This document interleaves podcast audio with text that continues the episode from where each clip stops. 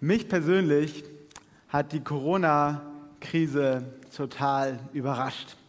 Also ich bin 1988 geboren, also das, äh, ja, die Wiedervereinigung, das Ende des Kalten Krieges habe ich zwar theoretisch miterlebt, aber praktisch nichts davon mitbekommen. Und so bin ich ja, aufgewachsen in Jahrzehnten voller Frieden, voller Wohlstand und ziemlich behütet. Ich hätte mir niemals vorstellen können, wie so ein Virus mit eigentlich ja grippeähnlichen Symptomen die ganze Welt auf diese Art und Weise verändern könnte. Und ich glaube, ich bin nicht der Einzige. Also bei den Buchmachern hätte man da auf Corona oder gegen Corona wetten können. Die Quote wäre bestimmt bei 100 zu 1 gewesen, dass das nicht passiert, dass so ein Virus so etwas bewirkt. In unserer heutigen Zeit, wo wir doch so fortschrittlich sind, ähm, ja, in der Medizin, in der Technik und trotzdem ist Corona gekommen und fast keiner hatte auf dem Schirm, dass es passieren würde. Ja, auch als es losgegangen ist letztes Jahr in China, man hat so da hingeguckt, es kam schon in den Nachrichten, aber dass es so in Deutschland ankommt, in Europa ankommt, in der ganzen Welt ankommt, konnte man sich nicht vorstellen. Ja, erst wurden Veranstaltungen freiwillig abgesagt und dann wurden sie plötzlich verboten. Ja, es wurden Partys verboten, es wurden Bordelle geschlossen, da hätten wir als Christen ja noch gut mit leben können. Aber es wurden genauso auch Gottesdienste verboten und Hochzeiten abgesagt. Und damit, ja, ist es schon schwieriger. Hätte Gott uns nicht vorwarnen können? So, hey, Achtung, nächstes Jahr kommt Corona, plant mal geschickt. Ja, so ungefähr lief es ja, als das Volk Israel in der Sklaverei in Ägypten war. Da kamen Plagen, aber das Volk Israel war vorbereitet und sie wurden nicht getroffen. Die Plagen trafen nur die anderen. Und die Ägypter, sie konnten die Kraft Gottes sehen. Hätte Gott das nicht wieder genauso machen können? Corona trifft nur die anderen und die ganze Welt erkennt, ja, der Gott der Christen, er ist lebendig, er schützt sie. Aber so ist es nicht gekommen. Hat Gott es nicht gewusst? Hat er uns einfach nicht vorgewarnt? Oder hat er uns vielleicht vorgewarnt, aber wir haben einfach nicht hingehört? Wir haben es einfach nicht beachtet. Vielleicht steht es ja schon in der Bibel und wir haben es noch nicht richtig verstanden. Wo liegt hier der Hund begraben? Was ist passiert, dass Gott uns nicht vorgewarnt hat? Hat Gott uns vorgewarnt? Wenn ja, wie? Was sagt Jesus eigentlich über Corona? In der Bibel finden wir ja ziemlich viel Prophetie. Ja, es gibt einige viele prophetische Bücher im Alten Testament und auch im Neuen Testament ist jede Menge Prophetie zu finden. Matthias hat uns letzte Woche schon gesagt, dass viel von dieser Prophetie aber gar nicht auf die Zukunft gerichtet ist. Es geht gar nicht darum, was irgendwann mal passieren wird, sondern es geht eher darum, wie wir uns im Hier und Jetzt zu verhalten haben. Und doch gibt es auch in der Bibel viel Prophetie, wo es wirklich um die Zukunft geht, ja, das, was man so von Prophetie erwarten würde. Was wird irgendwann mal passieren? Ganz eindrücklich im Buch Jesaja, wo das Kommen eines Messias vorausgesagt wird, der für das Volk leiden wird. Und Jahrhunderte später hat sich diese Prophetie in Jesus so präzise erfüllt, dass man es fast gar nicht glauben kann, dass das so viele Jahre früher aufgeschrieben wurde. Aber Gott hat es vorausgesagt. Ganz prominente Beispiele so biblischer Prophetie für die Zukunft sind natürlich auch das Buch Daniel oder das Buch Offenbarung, wo in sehr bildhafter Sprache kosmische Ereignisse am Ende der Zeit vorausgesagt werden, beschrieben werden. Doch heute möchte ich dorthin schauen, was Jesus selbst gesagt hat. Er ist das lebendige Wort Gottes. Er ist Gott selbst, der Mensch geworden ist. Was hat Jesus über die Zukunft zu sagen? Was hat er zu Corona zu sagen. Er ist ja das Licht der Welt. Er müsste es doch wissen.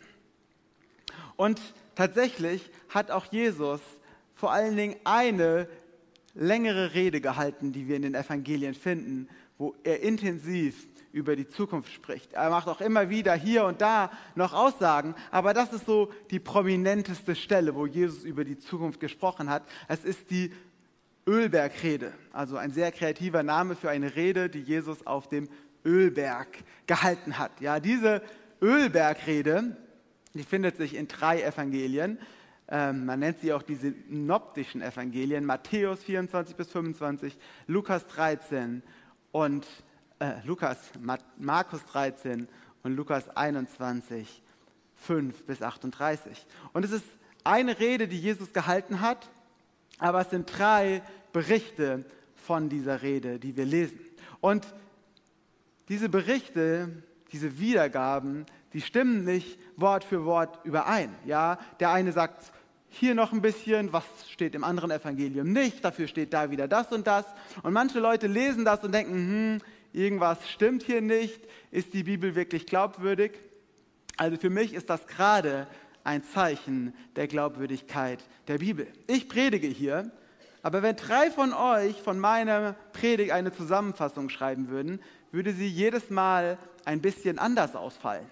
Ganz besonders, wenn man eine andere Zielgruppe im Blick hat. Ja, also wenn Inge Traut meine Predigt zusammenfasst für die Senioren und Jonas sie zusammenfasst für die Blended Jumper und Mino sie zusammenfasst für unsere persischsprachigen Geschwister, dann wird jeder ein bisschen etwas anderes schreiben von meiner Predigt. Ich hoffe, Sie werden am Ende alle verstanden haben, worum es mir wirklich ging, aber jeder wird andere Schwerpunkte, andere Beispiele betonen oder im Gedächtnis behalten haben. Und so bieten uns auch die drei Evangelisten einen unterschiedlichen Blick, denn auch ihre Evangelien wurden mit, zu unterschiedlichen Zielgruppen geschrieben.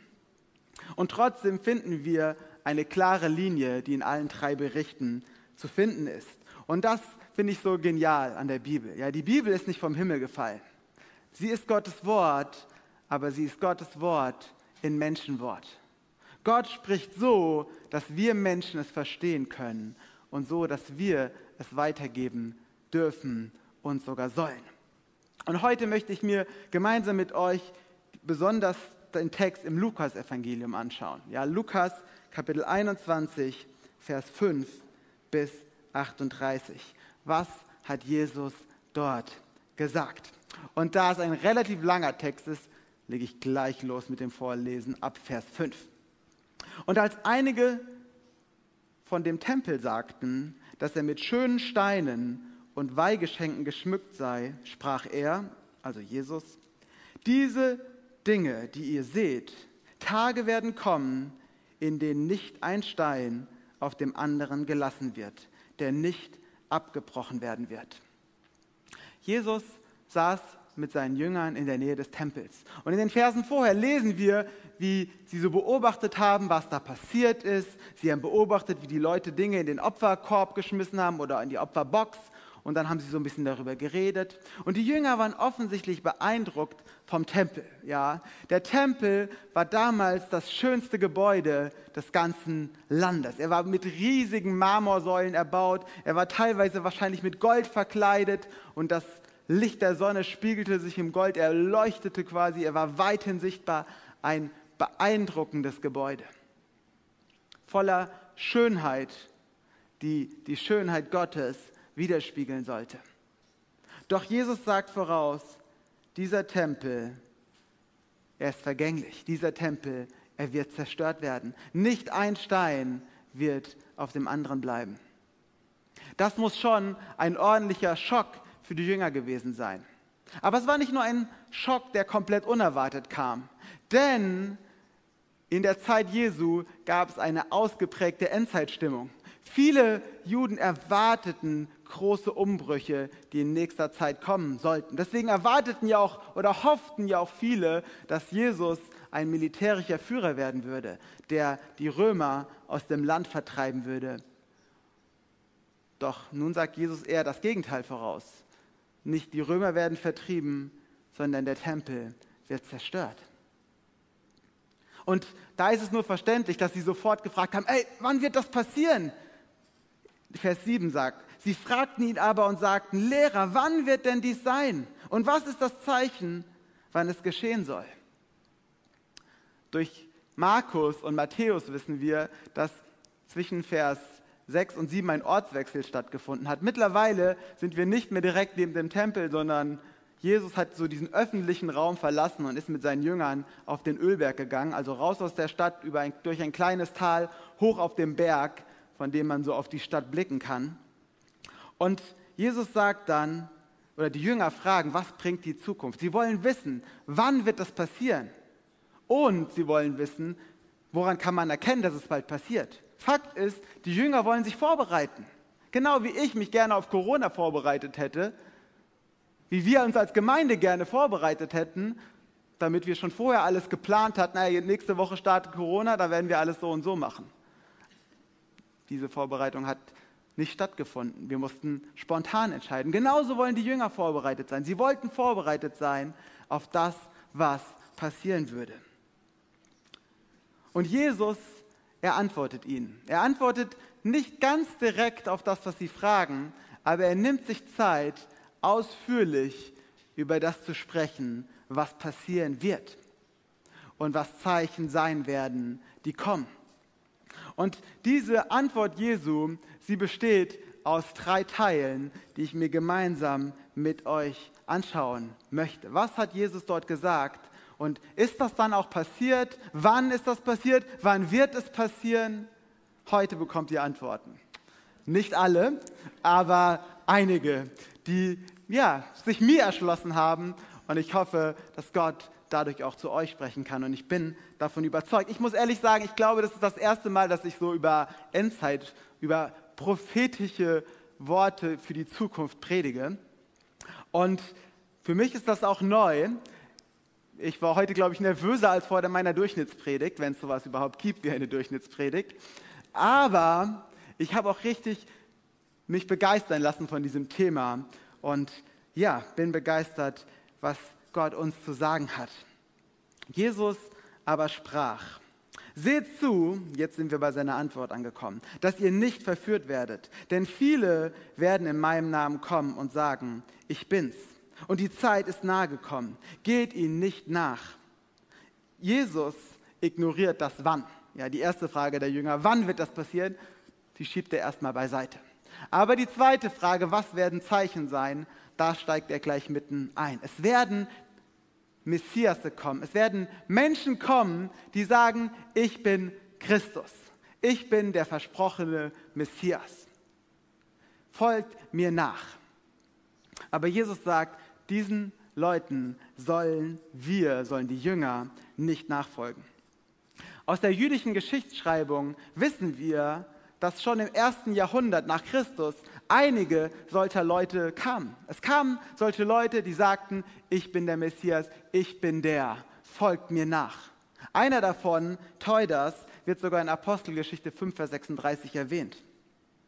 Also das, was Jesus hier sagt, ist offensichtlich, zumindest in erster Situation, in erster Art und Weise, schon relativ bald passiert. Interessant ist, der Fokus von dem, was Jesus sagt. Jesus redet nicht so sehr über die Details der Messias, die kommen werden, sondern sein Fokus sind eigentlich Anweisungen an die Jünger. Lasst euch nicht verführen und folgt ihnen nicht.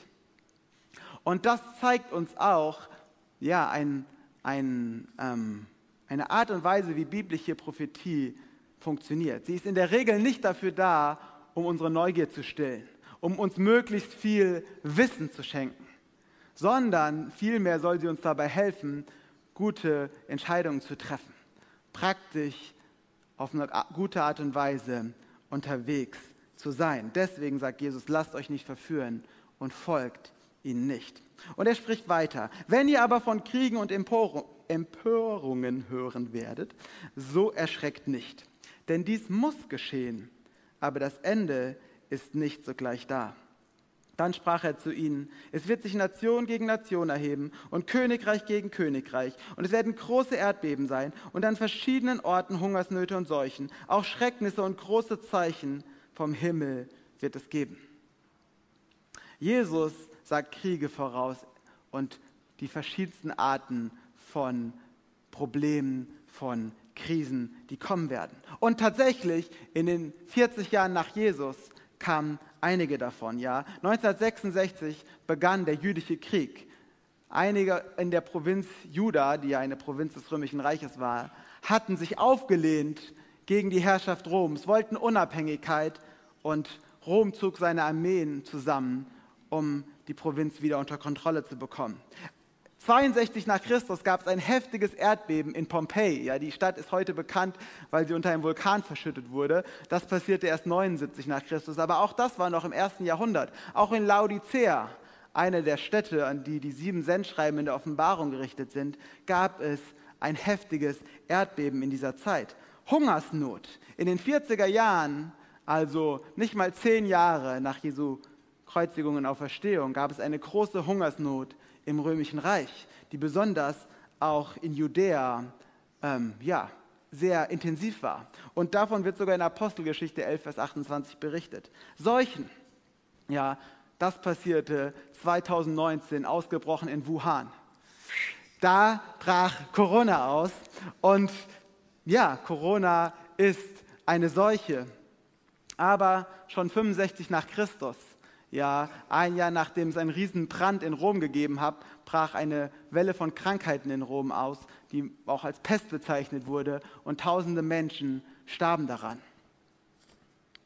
All das, was Jesus gesagt hat, vorausgesagt hat, ist also zumindest in erster Form schon in den 40 Jahren nach seinem, seiner Himmelfahrt erfüllt worden. Vor diesem allen aber werden sie ihre Hände an euch legen und euch verfolgen, indem sie euch an die Synagogen und Gefängnisse überliefern, um euch vor Könige und Statthalter zu führen, um meines Namens willen. Es wird euch aber ein, zu einem Zeugnis ausschlagen. Setzt es nun fest in euren Herzen, nicht vorher darauf zu sinnen, wie ihr euch verantworten sollt. Denn ich werde euch Mund und Weisheit geben, der alle eure Widersacher nicht werden widerstehen oder widersprechen können. Ihr werdet aber sogar von Eltern, Brüdern und Verwandten und Freunden überliefert werden. Und sie werden einige von euch töten. Und ihr werdet von allen gehasst werden um meines Namens willen. Und nicht ein Haar von eurem Haupt wird verloren gehen. Gewinnt eure Seelen durch euer Ausharren. Jesus sagt, Verfolgung voraus. Und sogar, dass nicht wenige seiner Nachfolger in der Verfolgung den Märtyrertod erleiden werden. Wenn ich Nachfolger um mich sammeln würde, dann würde ich wahrscheinlich sagen, kommt alle zu mir, bei mir ist es besonders toll, bei mir ist es schön, ich helfe euch, ich bin für euch da. Aber Jesus, er ist brutal ehrlich. Er verschweigt nicht, die Herausforderungen und auch die Kosten, die es mit sich bringen kann, ihm nachzufolgen. Er sagt voraus, dass seine Jünger schwierige Zeiten, Zeiten der Verfolgung vor sich haben. Und genau so ist es passiert. Schon in der Apostelgeschichte lesen wir von Verfolgung. Schon Stephanus wird nur wenige Jahre nach der Himmelfahrt gesteinigt aufgrund seines Glaubens an Jesus. Doch gerade bei Stephanus sehen wir, dass sich auch die Verheißung Jesu erfüllt hat. Denn in seinem Tod geht es Stephanus auf unerklärliche Art und Weise gut. Er sieht den Himmel geöffnet. Er weiß sich von Jesus beschützt und getragen. Nicht sein Körper, aber seine Seele. Und dieses Zeugnis finden wir durch die ganze Geschichte hinweg über Menschen, die leiden mussten aufgrund ihres Glaubens an Jesus. Immer wieder berichten sie, dass gerade dann, wenn sie leiden mussten, gerade dann, wenn es äußerlich so richtig schwer war, Jesus nachzufolgen, gerade dann haben sie Jesu Nähe und Jesu Beistand am meisten erlebt. Gerade dann haben sie gespürt, wie Gott sie getragen hat und sie geleitet hat. Also auch diese Verheißung Jesu hat sich schon erfüllt in den Jahren danach. Dann schreibt Jesus, sagt Jesus, wenn ihr aber Jerusalem von Herrscharen umzingelt seht, dann erkennt, dass seine Verwüstung nahe gekommen ist. Dann sollen die in Judäa auf die Berge fliehen und die in seiner Mitte sind, daraus fortgehen und die, die auf dem Land sind, nicht dort hineingehen. Denn dies sind die Tage der Rache, dass alles erfüllt werde, was geschrieben steht. Wehe aber den Schwangeren und den Stillenden in jeden Tagen. Denn große Not wird auf der Erde sein und großer Zorn gegen dieses Volk. Jetzt wird Jesus besonders konkret. Ja, er sieht oder er sagt voraus, dass Jerusalem von Herrscharen umzingelt sein wird. Genau das hat sich wörtlich im Jahre 70 nach Christus erfüllt. Ja, manche kritischen Ausleger gehen deswegen davon aus, dass das Lukasevangelium erst dann geschrieben wurde, also quasi in Jerusalem, während man schon diese Herrscher außenrum sah, hat das noch schnell jemand aufgeschrieben oder vielleicht im Nachhinein, um das zu beschreiben. Aber es gibt auch sehr viele Hinweise, die darauf zeugen, dass das Lukas-Evangelium schon früher geschrieben wurde und auch die anderen beiden Evangelien. Jesus wusste die Zukunft und er hat seinen Jüngern hier einen außergewöhnlich konkreten Einblick dort hinein gegeben. Jerusalem umzingelt, flieht in die Berge, es sind Tage großer Not. Und es waren tatsächlich Tage großer Not für das Volk der Israeliten, die in diesen Jahren kamen. Ja, man schätzt heute, dass circa ein Drittel aller Menschen in diesem Land starben. Und noch ein weiterer großer Teil wurde nach dem verlorenen Krieg in Sklaverei ins, im ganzen römischen Reich verteilt und verkauft. Und 24 steht dann, Vers 24, und sie werden fallen durch die Schärfe des Schwertes und gefangen weggeführt werden unter alle Nationen. Und Jerusalem wird zertreten werden von den Nationen. Jerusalem und der Tempel wurden tatsächlich 70 nach Christus zerstört vom römischen Feldherr Titus. Ja, er war später auch Kaiser, zu diesem Zeitpunkt noch Sohn des Kaisers. Er nahm seine Armeen, er erobert Jerusalem und er machte es dem Erdboden gleich. Platt, damit niemals wieder dort ein eigenes Volk sein könnte, was sich vielleicht gegen Rom erheben könnte. Er wollte dem endgültig ein, ein Ende setzen. Ja, das, was Jesus gesagt hat, es ist passiert. Und diese ganz deutliche Erfüllung der Prophetie der Zerstörung Jerusalems, die zeigt uns auch oder hilft uns vielleicht zu erkennen, dass all das, was Jesus davor gesagt hat, auch schon davor passiert ist. Jesus redet über Dinge, die also alle in den 40 Jahren nach seinem Leben hier auf dieser Welt schon passiert sind. Das heißt nicht, dass sie im Laufe der Kirchengeschichte, der Weltgeschichte nicht immer wieder passiert sind. Und doch sind sie alle schon damals passiert gewesen. Jesus hat also etwas wie Corona vorausgesagt, aber zu sagen, er hat Corona vorausgesagt, an sich kann man auf jeden Fall nicht sagen. Jesus sagt aber voraus, solche Dinge werden kommen. Aber er sagt, dass es Dinge sind, die kommen werden, nicht kurz bevor das Ende kommt. Ja, dort stand in dem Vers, es sind Dinge, die kommen werden, aber das Ende ist noch nicht gekommen. Ja, sondern es dauert noch ein bisschen. Aber es kann dann jederzeit kommen.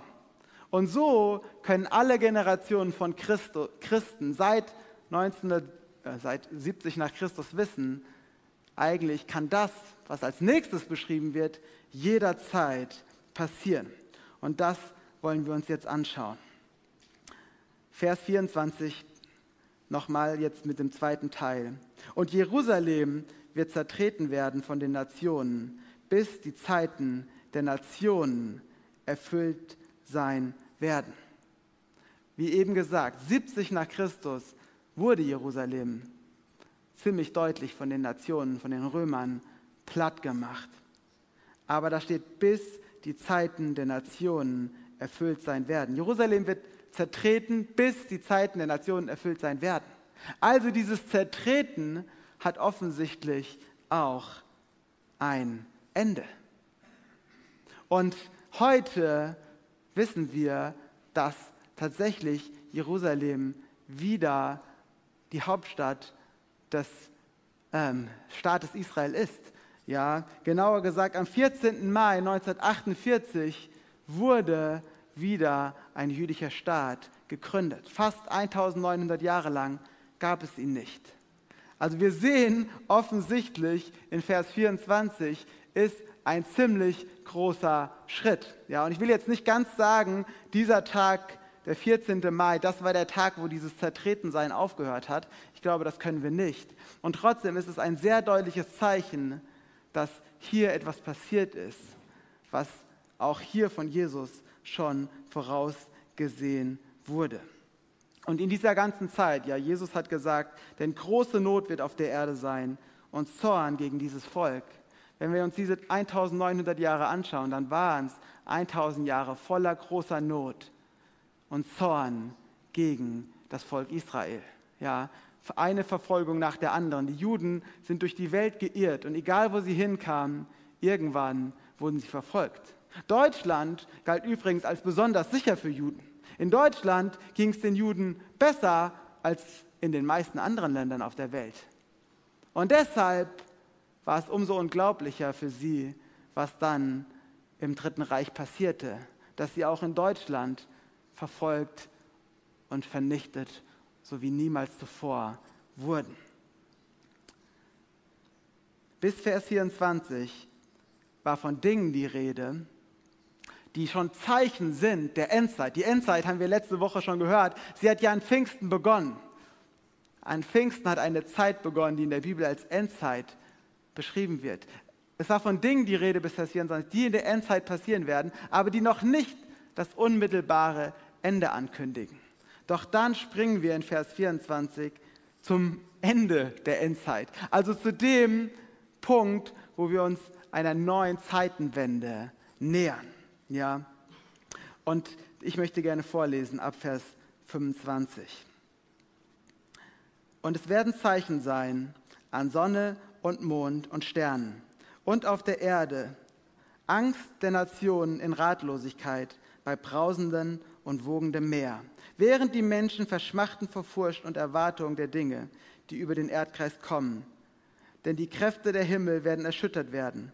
Und dann werden sie den Sohn des Menschen kommen sehen, in einer Wolke mit Macht und großer Herrlichkeit. Wenn aber diese Dinge anfangen zu geschehen, so blickt auf und hebt eure Häupter empor, weil eure Erlösung naht. Es wird Zeichen geben an Sonne, Mond und Sternen. Matthias hat letztes Mal schon darüber gesprochen, dass wir hier eine Sprache, eine metaphorische Sprache haben. Ja, die Götter im alten Rom, sie waren nach den Gestirnen benannt. Ja, es geht nicht unbedingt um Zeichen, die nur Naturgewalten oder die nur den Himmel, die Sterne, den Mond betreffen, sondern es geht um Umwälzungen, die auch auf dieser Welt geschehen. Große Umwälzungen, die eine Furcht vor der Zukunft mit sich bringen. Und in dieser Zeit spricht Jesus hinein, seid wachsam und seid vorbereitet. Ihr kennt das Datum nicht. Das Wann ignoriert Jesus nach wie vor. Er sagt nicht, wann es passieren wird, aber er sagt, es wird passieren. Lebt quasi im Schatten der Ewigkeit. Lebt in dem Wissen, es kann jederzeit passieren. Es kann so ein großer Umbruch kommen. Es kann etwas passieren, was die ganze Welt erschüttert. Deswegen seid wachsam. Ja, es gibt ja diesen bekannten Satz, lebe jeden Tag so, als wenn es dein letzter sein könnte. Und so ein bisschen sagt das Jesus hier auch. Seid wachsam, seid vorbereitet. Ihr wisst nicht, was passieren wird. Ihr wisst nicht, wann das Ende kommt. Aber wenn es kommt, dann kommt Jesus wieder. Das Ziel der Geschichte. Er kommt wieder für alle sichtbar. Er kommt wieder, um uns zu erlösen. Auf diese Erlösung dürfen wir warten. Auf diese Erlösung dürfen wir hoffen. Deswegen müssen wir nicht erschrecken, wenn diese Dinge kommen. Denn diese Schrecken, diese Probleme, diese Krisen, sie sind wie die Wehen. Ja, ich habe noch nie in meinem Leben eine Wehe gehabt. Ich bin dafür dankbar. Meine Frau hat es schon öfters gehabt. Und sie hat es durchgestanden, weil sie wusste, es kommt die Geburt. Weil sie wusste, die Geburt wird kommen. Und so dürfen wir die Wehen durchstehen, weil wir wissen, es kommt was Gutes dabei raus. Es kommt was Gutes dabei raus. Jesus kommt wieder. Jesus kommt wieder, um uns zu erlösen. Das ist die Perspektive, die Jesus gibt. Er gibt ihnen kein Wann, aber er gibt ihnen eine Perspektive. Und das wird auch in dem nächsten Part nochmal deutlich, wo Jesus nochmal das Ganze so ein bisschen zusammenfasst. Und er sprach in einem Gleichnis zu ihnen. Seht den Feigenbaum und alle Bäume. Wenn sie schon ausschlagen, also wenn sie knospen, so erkennt ihr von selbst, da ihr es seht, dass der Sommer nahe ist. Wenn die Bäume knospen, wissen wir, es ist Frühling, der Sommer ist nah. So erkennt auch ihr, wenn ihr dies geschehen seht, dass das Reich Gottes nahe ist. Wahrlich, ich sage euch, dass dieses Geschlecht nicht vergehen wird, bis alles geschehen ist. Der Himmel und die Erde werden vergehen, meine Worte aber werden nicht vergehen. Hütet euch aber, dass eure Herzen nicht etwa beschwert werden durch Völlerei und Trunkenheit und Lebenssorgen und jener Tag plötzlich über euch hereinbricht, wie ein Fallstrick. Denn er wird über euch alle kommen, die auf dem ganzen Erdboden ansässig sind. Wacht nun und betet zu aller Zeit, dass ihr imstande seid, diesem allen, was geschehen wird, zu entfliehen und vor dem Sohn des Menschen, also vor Jesus, zu stehen. Jesus betont nochmal die Wachsamkeit. Wir sollen wachsam sein, denn dies alles wird geschehen. Ja, und Jesus redet, es wird geschehen, bis und dieses Geschlecht wird nicht vergehen. Dass hier Geschlecht steht, ist eigentlich ein Kunstgriff. Ja, weil man Angst hat, Jesus könnte was Falsches gesagt haben. Eigentlich steht da Generation. Und eine Generation würde man damals auf vielleicht ungefähr 40 Jahre sehen. Ja, die, als das Volk Israel in der Wüste war, mussten sie 40 Jahre da bleiben, damit alle aus dieser Generation nicht mehr dabei sind, wenn sie ins verheißene Land gehen. 40 Jahre. In, Jesus sagt voraus, dass diese Dinge in 40 Jahren passieren werden. Und weil Jesus nicht innerhalb von 40 Jahren wiedergekommen ist, hat man ein bisschen Probleme mit diesem Vers und schreibt dann lieber nicht Generation in die Übersetzung, sondern Geschlecht. Aber dieser Abschnitt, dieses Gleichnis vom Feigenbaum, es reiht sich nicht linear an das andere an, was Jesus gesagt hat. Ja, die Kriege, die Hungersnöte, die Zerstörung Jerusalems, die Wiederkunft Jesu, 40 Jahre, all das. Sondern die 40 Jahre, sie beziehen sich, wenn man das sich genauer anguckt, sehr wahrscheinlich nur auf den ersten Teil, auf den Teil bis zur Zerstörung Jerusalems. Und das ist ja erschreckend präzise auch passiert, denn 70 nach Christus ist Jerusalem zerstört worden. Naja, und irgendwann Anfang der 30er Jahre wurde Jesus gekreuzigt. Also ziemlich genau 40 Jahre danach war all das, was Jesus dort beschrieben hat, zumindest ansatzweise schon passiert, auch wenn es dann im Laufe der Geschichte immer wieder passiert ist. Auf Jesu Wort ist Verlass, das betont er nochmal. Der Sommer ist nah, es wird etwas kommen, wir dürfen wachsam sein. Wir sollen uns nicht ablenken lassen von den Schönheiten dieser Welt, schönen leckeren Getränken zum Beispiel, die uns betrunken machen, aber auch nicht von den Gefahren dieser Welt. Seid wachsam und betet. Und wenn hier wachsam steht, dann könnte man ja meinen, wachsam sein bedeutet, ich setze mich hin und ich beobachte alles ganz genau. Ich bin jetzt sehr wachsam. Aber das ist nicht die Wachsamkeit, von der Jesus spricht. Es ist keine Wachsamkeit, die alles beobachtet, aber nichts tut. Jesus redet von einer Wachsamkeit, die ein bewusster Lebensstil zur Ehre Gottes ist. Ja, wenn wir im Matthäus-Evangelium diesen Text lesen, kommen danach einige Gleichnisse, die diese Wachsamkeit beschreiben. Eins dieser Gleichnisse ist das bekannte Gleichnis von den anvertrauten Talenten. Ja, und da wird nicht der gelobt, der still in der Ecke saß und rumgeguckt hat, sondern da wird der gelobt, der die Talente, die Gott ihm ge gegeben hat, eingesetzt hat. Und so ist Wachsamkeit kein, oh, wann wird das alles passieren, was wird passieren, ich muss mich genau umgucken, ich muss vorbereitet sein. Wachsamkeit ist aktiv sein, sich einzusetzen, das Reich Gottes an erste Stelle zu stellen.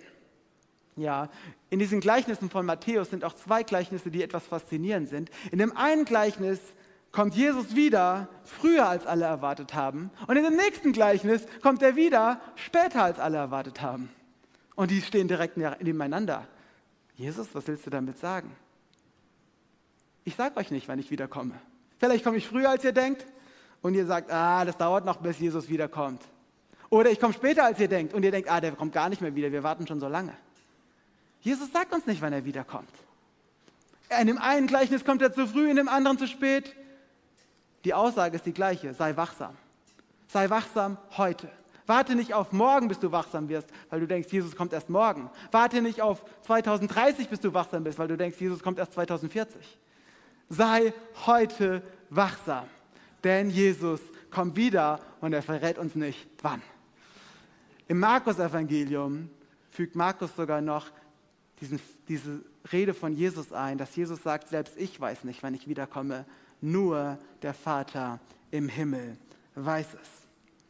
Ich habe euch mal ein Bild zusammen mitgebracht, was diesen ganzen Text so ein bisschen zusammenfasst, ähm, über den ich jetzt relativ lang geredet habe, wie ich gerade merke. Also, Jesus redet vom Ölberg. Ja, er sagt, es werden Zeichen kommen, aber das Ende ist noch nicht da. Das waren zum Beispiel die Hungersnöte, die, die Messiasse, die Verfolgung. Dann wird Jerusalem zerstört werden und dann kommt die Zeit der Nationen, in der Jerusalem zertreten ist. Okay? Und dann kommt das zweite Kommen Jesu. Dann kommt Jesus wieder für alle sichtbar, um uns zu erlösen. Und da stehen bewusst keine Jahreszahlen, denn die haben wir, abgesehen von der Zerstörung Jerusalems, jetzt nicht. Aber wir wissen, in all dieser Zeit gilt, wir sollen wachsam sein und wir sollen beten. Dafür ist die biblische Prophetie da. Sie ist nicht dafür da, um uns möglichst viel Wissen zu geben, sondern sie ist dafür da, damit wir heute gute Entscheidungen treffen. Ich habe euch noch ein Bild von dem Text mitgebracht. Das nächste Bild sehen wir jetzt. Okay, das ist so ein Bergpanorama. Jesus zeigt uns ein bisschen von dem, was passieren wird. Wir können da gewisse Gipfel erkennen. Ah, das wird passieren, das wird passieren, das wird passieren. Die Gipfel, die relativ nahe liegen, die kann man schon relativ deutlich sehen. Aber umso weiter es hinten ist, umso dichter wird der Nebel. Und so ist oft biblische Prophetie. Sie gibt uns so einen Einblick in gewisse Höhepunkte der Geschichte, in gewisse Gipfel, die kommen werden. Aber es liegt auch ein bisschen im Nebel, genau können wir es nicht sehen. Oft können wir gar nicht erkennen, welcher Gipfel ist jetzt eigentlich näher dran, welcher kommt zuerst. Muss ich zuerst auf diesen Berg oder zuerst auf diesen Berg? Kann ich jetzt noch gar nicht so genau sehen. Und was ich erst recht nicht sehen kann, wie lang sind die Täler, die zwischen den Gipfeln liegen. Ich weiß es nicht, wie viel Zeit vom einen bis zum nächsten Gipfel vergehen wird. Aber ich habe so ein bisschen ein Panorama von dem Weg, der vor mir liegt. Und so spricht Jesus über die Zukunft. Vieles davon hat sich bis heute schon erfüllt und manches wird sich noch erfüllen. Wir dürfen einen Blick haben und wir wissen, am Ende ist Jesus, der wiederkommt, der in Wolken kommt, der in Herrlichkeit kommt, der uns erlöst.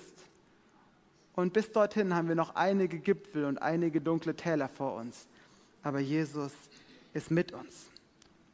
Und wir dürfen wachsam sein, wir dürfen beten und vertrauen, dass Gottes Geist uns die Kraft geben wird, die wir in jeder einzelnen Situation brauchen werden. Und wir dürfen wissen, Gottes Reich breitet sich aus. Es wird schwere Zeiten geben, es wird Herausforderungen geben, aber da gibt es ja noch Gottes Reich, was Jesus eingepflanzt hat, wie ein kleines Samenkorn. Und was seit Pfingsten sich rasant auf der ganzen Welt verbreitet, was diese Welt verändert. Denn wir sind nicht untätig in unserer Wachsamkeit, sondern wir gehen raus in der Kraft des Heiligen Geistes und wir verändern diese Welt in seinem Auftrag. Und das bleibt nicht ohne Folgen. Vater, ich danke dir für dein Wort. Ich danke dir, dass du uns einen kleinen Einblick gegeben hast in Dinge, die noch kommen werden. Ich danke dir vor allen Dingen für die Perspektive, die du uns gibst, dass Jesus wiederkommen wird und dass du bis dorthin an unserer Seite bist und wir keine Angst haben müssen. Bitte hilf uns, wachsam zu sein. Hilf uns, im Gebet zu sein, nicht müde zu werden, sondern aktiv zu sein, damit dein Reich sich weiter ausbreiten kann und dein Wille geschehen kann auf dieser Welt. Amen.